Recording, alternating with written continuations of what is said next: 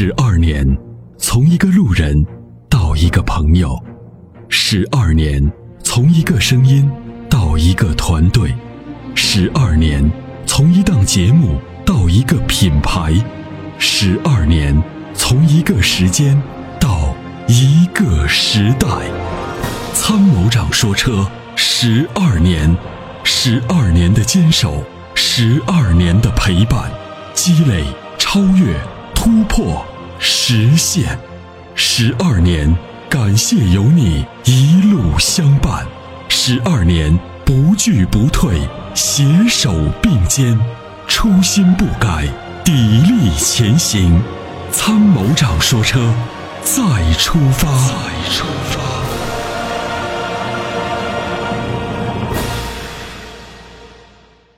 喂，你好。你好，马啊，先生。你好嗯。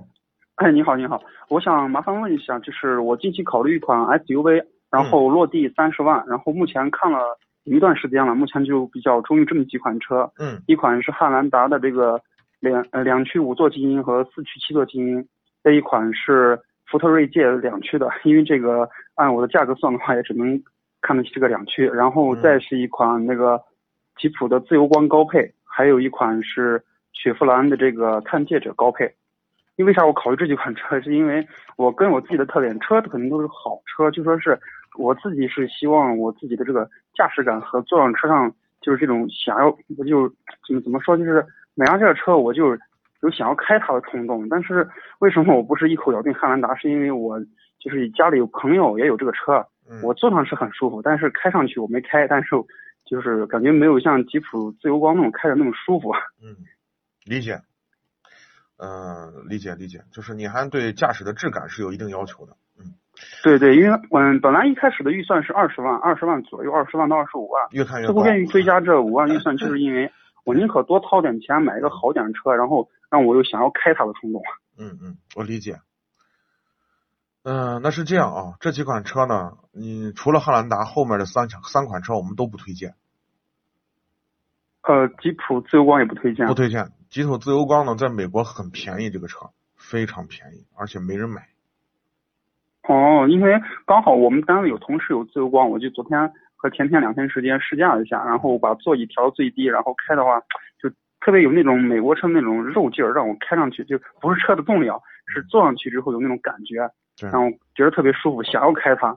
但是我担心汉兰达我太大，我没有那种感觉。呃理解，我理解啊，这种感觉我理解。嗯，是这样的啊，自由光呢，首先嗯这个车呢，呃，后期的质量稳定度不高啊，对，就是美国的三大汽车公司里头，克莱斯勒是最差的，就是造的车是最差的，包括它的那个克莱斯勒像三百 C 啊，那个也呃之前出的那些几几款车啊，除了那个大捷龙，就是自吸的那种大排量的大捷龙还行，嗯，剩下车质量真的都不不咋样，小毛病很多。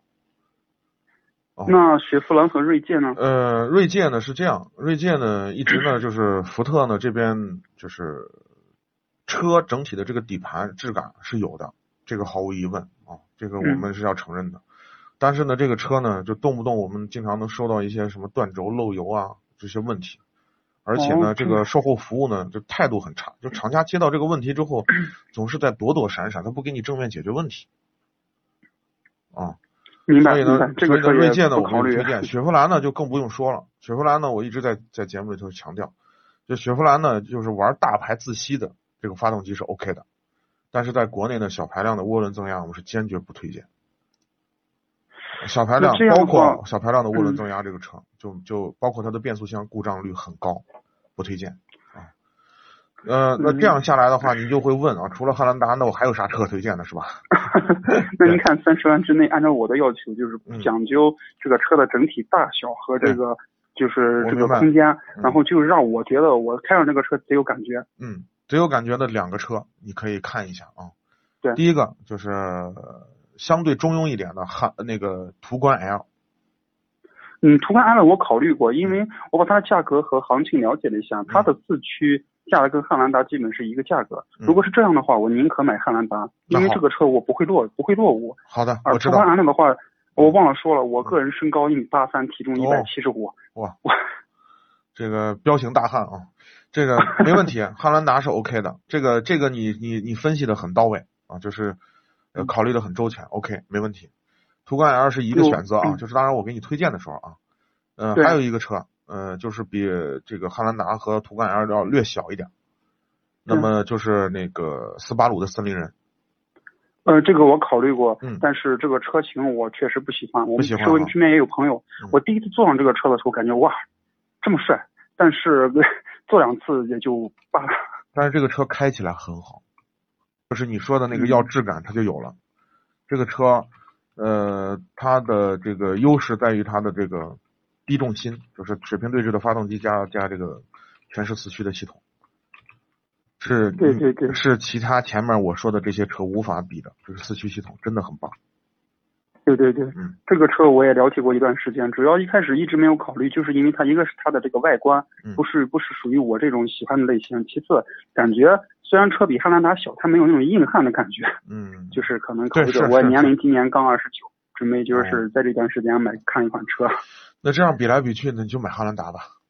那您看汉兰达这个我。因为我开车的用途普遍是就是城市道路，很少有就是出去玩或者，但是也也不也不排除有这种可能，就是出去玩。您看，我看两驱五座还是那种还是那款四就是七座只有四驱的，就是四驱的这个基因版。你可以考虑四驱的，呃，四驱的，就是四驱主要是买四驱，不是买七座啊。就是我的个人建议呢，就是这种这种级别的七座车呢，后面那个真的是只给小孩坐的。就特别短途的成人，OK，挤一下没问题。但是呢，长时间真的后面可难受，可难受。对对对，我买它也就是考虑它四驱，不不考虑它的对，就是为了要四驱。对，然后你装东西的时候，我就把那个后面那个呃那那两个座位直接一折倒，一直一放倒，然后咱就放东西就行。行行行，那就非常感谢。那我就考虑这。现在目前咱们这款车，我说二零一八款新出来的样子比一七款更就说是小改款，硬朗一些。嗯嗯，更硬朗一些。然后现在不知道什么价位，因为一开始本来考虑汉兰达是因为它是自然吸气，对。结果现在变成二点零 T 涡轮增压，我也就是对这个涡轮增压发动机我不是很感冒，所以后面汉兰达就是放在后面考虑，没有一开始考虑汉兰达。对。现在反正这个环保趋势是这样的，涡轮增压反正慢慢的就是就就是这样，越来越多了，嗯，问题不大，好的好的。啊，问题不大。那个另外呢就是，嗯，你刚才说的那个那个叫什么，价格的问题，对，现在就是别说优惠了，你能拿到车就不错了，还加价呢。那就反正我看了一下，就是裸车和算乱乱七八糟算下来，基本上二十九万，我估计也三十万拿下。对。就就差不多，那不行，有好多好多朋友就是就没没啥选的嘛，最后选汉兰达，最后说是你加价我就给你提前拿车什么的，反正有些朋友是我是不支持加价的啊，就是很多朋友就说那我就死等，反正你等嘛，我又不着急，反正现在有个代步车，我现在自己有车用，我不着急嘛，你等三个月我就等三个月嘛，对吧？对，因为我家里 开的也是都家里我整个家里边开的都是 R V 四，新款老款都是 R V 四，对，所以对这款车我还是蛮蛮喜欢丰田车，但是汉兰达。我一开始不考虑，就是总觉得它太大。嗯，是有点大。我现在好像有些挑，有些车位有点小或者什么的哈，就停的时候反正是有点大。嗯，嗯，好的好的，非常感谢。好，不客气啊，感谢参与马先生。好好，嗯，再见，再见。长时间开车，颈椎压力大，躺在车里休息总觉得无处可靠。你需要一款舒服的头枕，迈巴赫同款头枕，亲手打造爱车的豪华感，开车不累，后排熟睡。微信关注“参谋长说车”车友俱乐部，回复“头枕”即可购买。